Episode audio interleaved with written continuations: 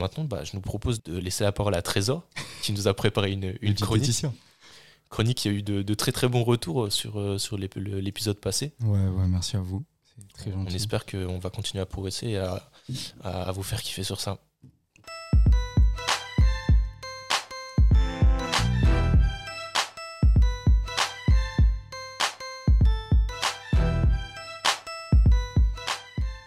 Ok, ok, ok. Euh, donc euh, bah bonjour, euh, rebonjour à tous. Donc là on va et à toutes hein, bien sûr. Force aux femmes. du, coup, du coup là on va se retrouver parce que je trouvais ça intéressant comme on va aborder un petit peu tout ce qui touche à la kinésithérapie, de d'aborder un petit peu tout ce qui est bah, enfin ça va être vraiment de mon œil on va dire d'intéresser hein. c'est pas vraiment je suis pas kinésithérapeute mais je vais essayer quand même d'apporter certaines informations par rapport à tout ce qui est tendinopathie et notamment aussi dans la performance enfin les tendons reliés à la performance. Donc euh, on va essayer de, bah, vous me connaissez, on va essayer d'aborder un petit point quand même euh, physiologique par rapport à tout ça, et après essayer de pourquoi pas euh, apporter certaines clés en fonction de, des dernières avancées, dernières recherches, derniers résultats scientifiques qu'il y a eu autour de tout ça pour essayer de vous apporter les, meilleures clés pour vous améliorer hein, tout simplement.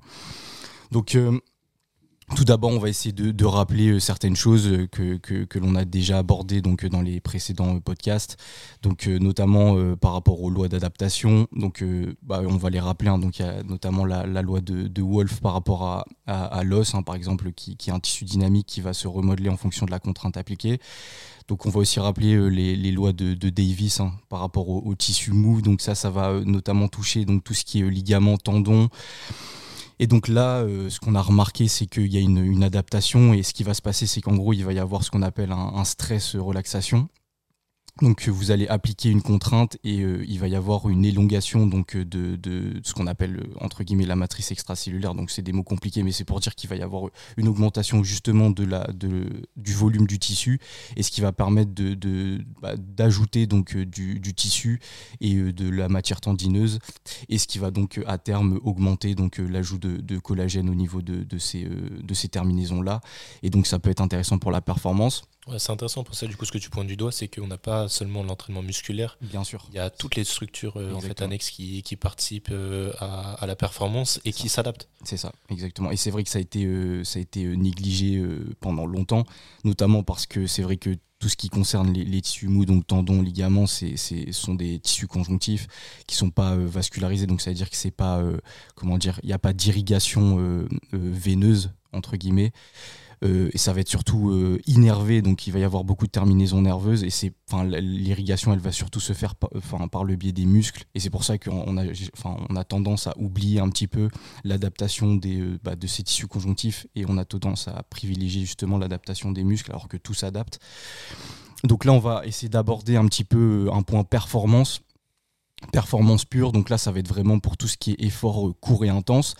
Donc euh, ce qu'il faut savoir, c'est qu'il va y avoir une différence entre euh, hommes et femmes.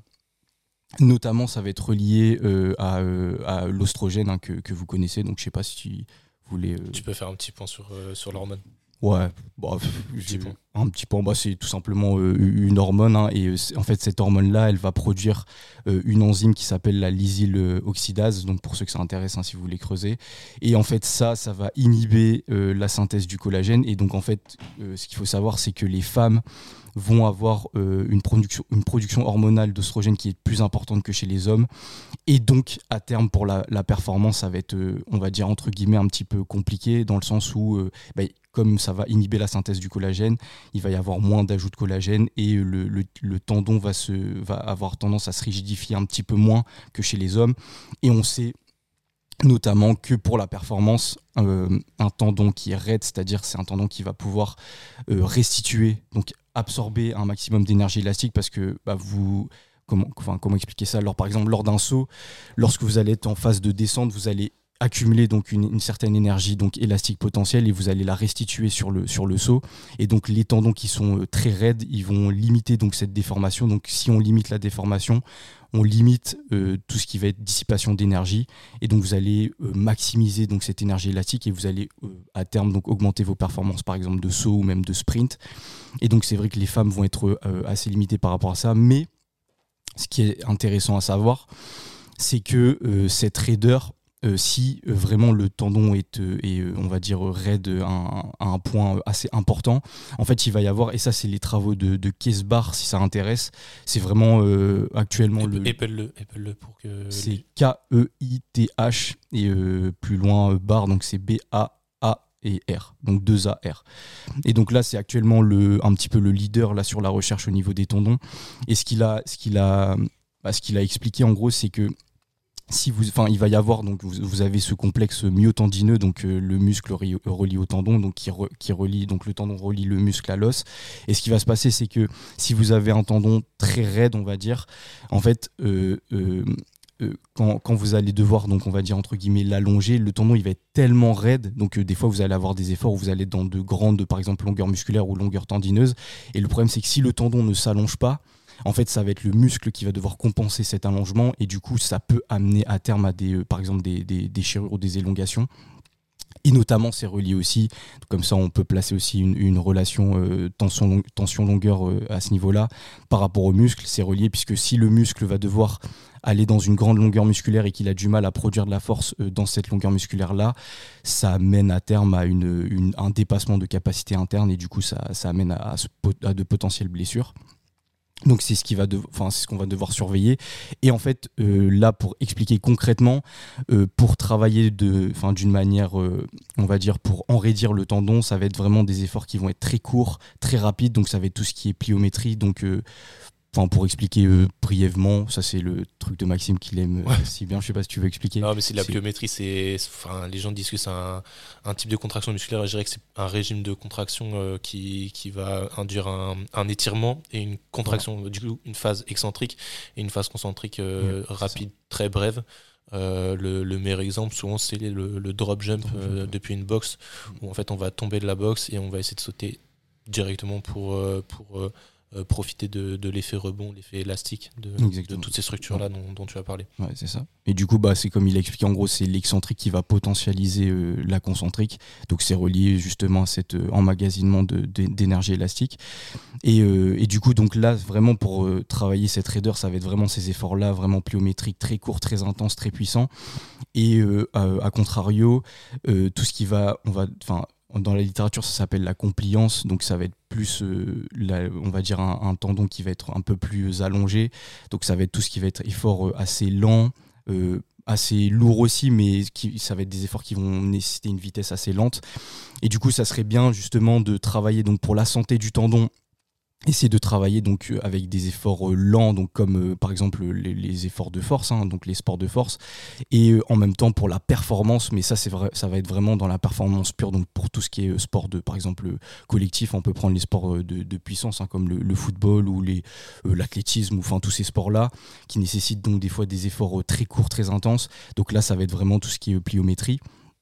Et donc pour expliquer brièvement comment ça se passe donc au niveau de cette compliance donc il faut savoir que euh, votre tendon, comme je l'ai déjà dit, c'est un tissu conjonctif. Vous allez avoir une partie centrale euh, dont les cellules vont pas se renouveler. Euh, donc c'est de, 16 à 70 ans, je crois, et les cellules ne se renouvellent pas. Donc en fait, ce qui va se renouveler, ça va être vraiment tout ce qui est autour de cette partie centrale.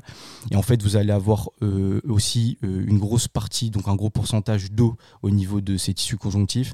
Et en fait, lors, par exemple, d'efforts très courts et très intenses, vous allez avoir très peu d'eau qui vont euh, qui va se qui va se s'extraire donc de ces tissus conjonctifs. Il va y avoir on va dire une euh, à cause de cette force de, de, cisaillement il va y avoir une destruction en gros des ce qu'on appelle les crosslinks. Donc c'est ce qui relie un petit peu enfin ce qui organise un petit peu les fibres de collagène au niveau du tendon.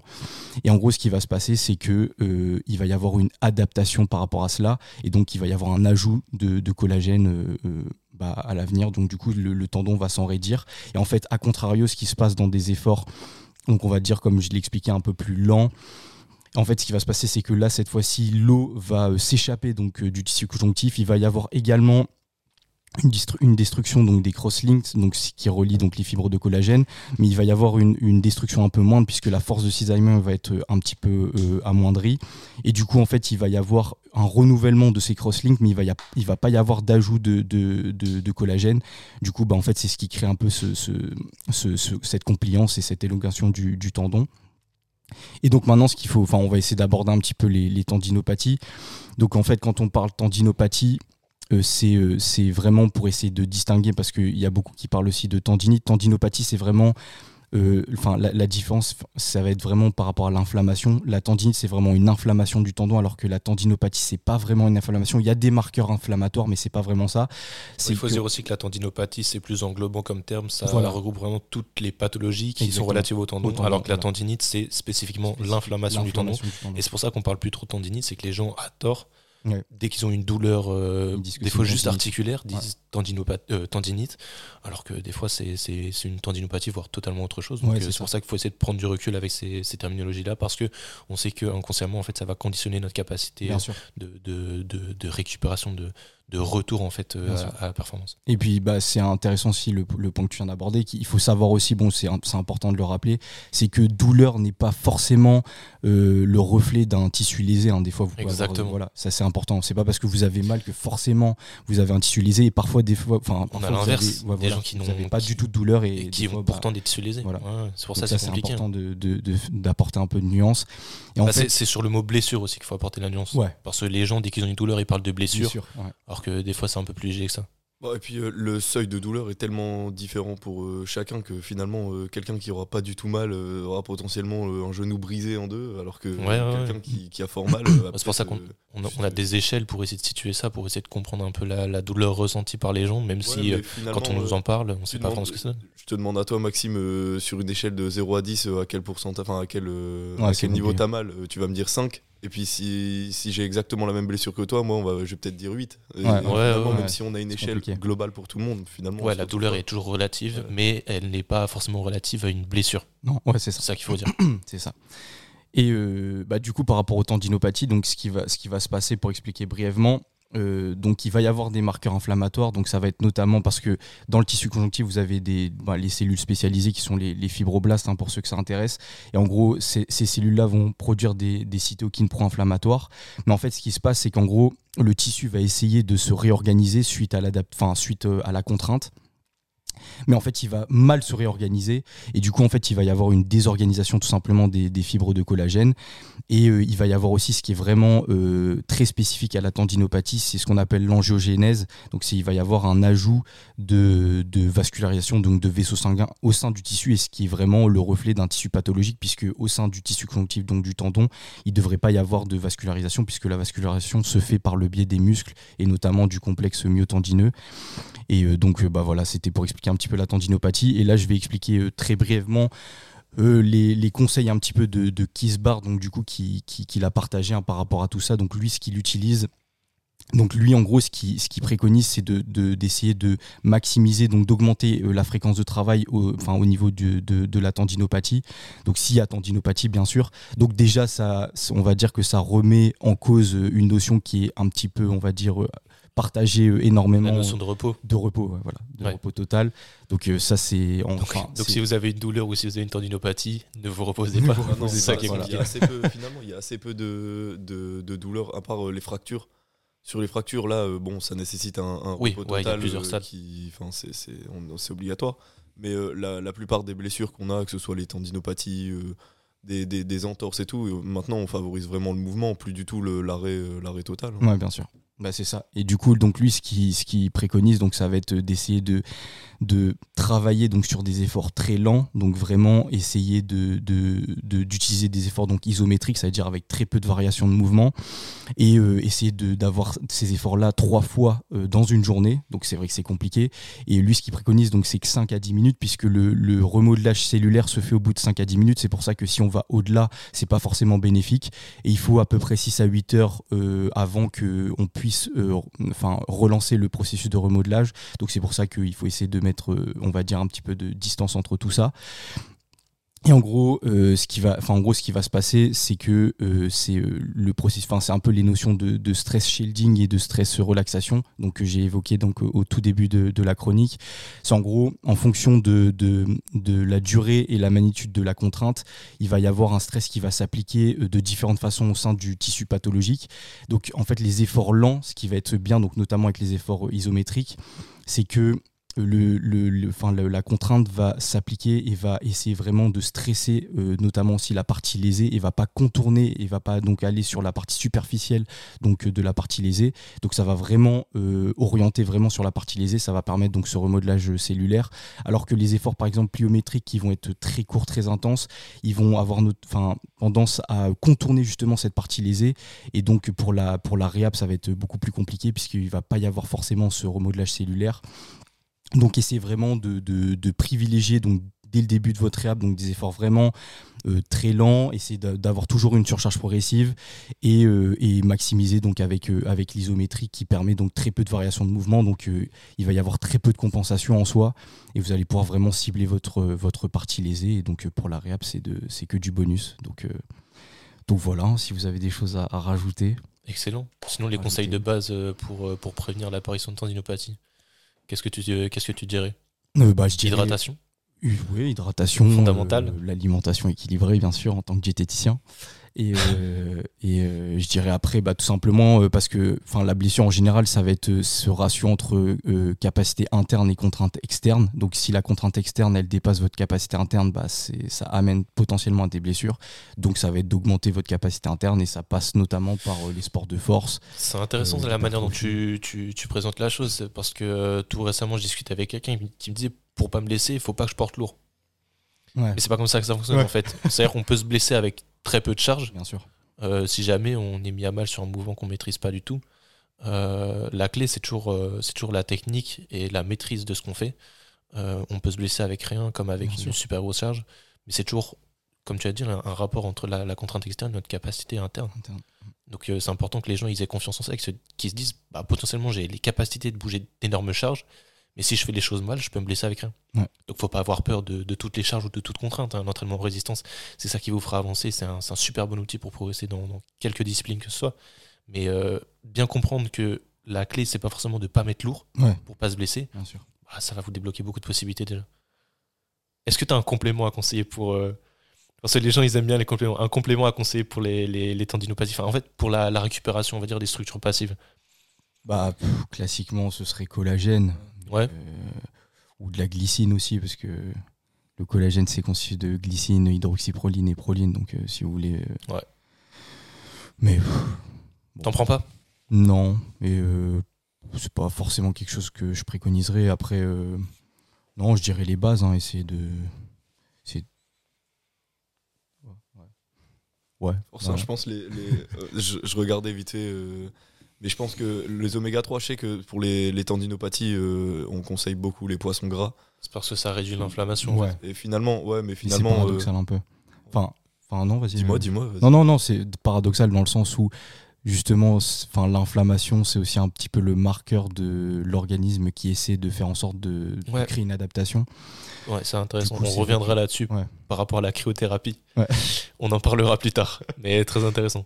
Mais du coup, tu montrais quoi là, Pierre? Ah, je montrais juste des oméga 3, euh, Ok. vraiment euh, basiquement. Ouais, non, mais c'est intéressant aussi comme Si, c'est vraiment euh, uniquement dans l'aspect anti-inflammatoire, je pense que l'inflammation elle est nécessaire de toute façon à la cicatrisation, mais mm. Mm. si ça peut améliorer le patient sans, sans limiter sa, sa, récupération, pourquoi pas mm. De ouf. Ok, ok, très bien. On espère que vous avez kiffé cette chronique. Hein. Merci Trésor du coup de nous avoir préparé ça. C'était super intéressant.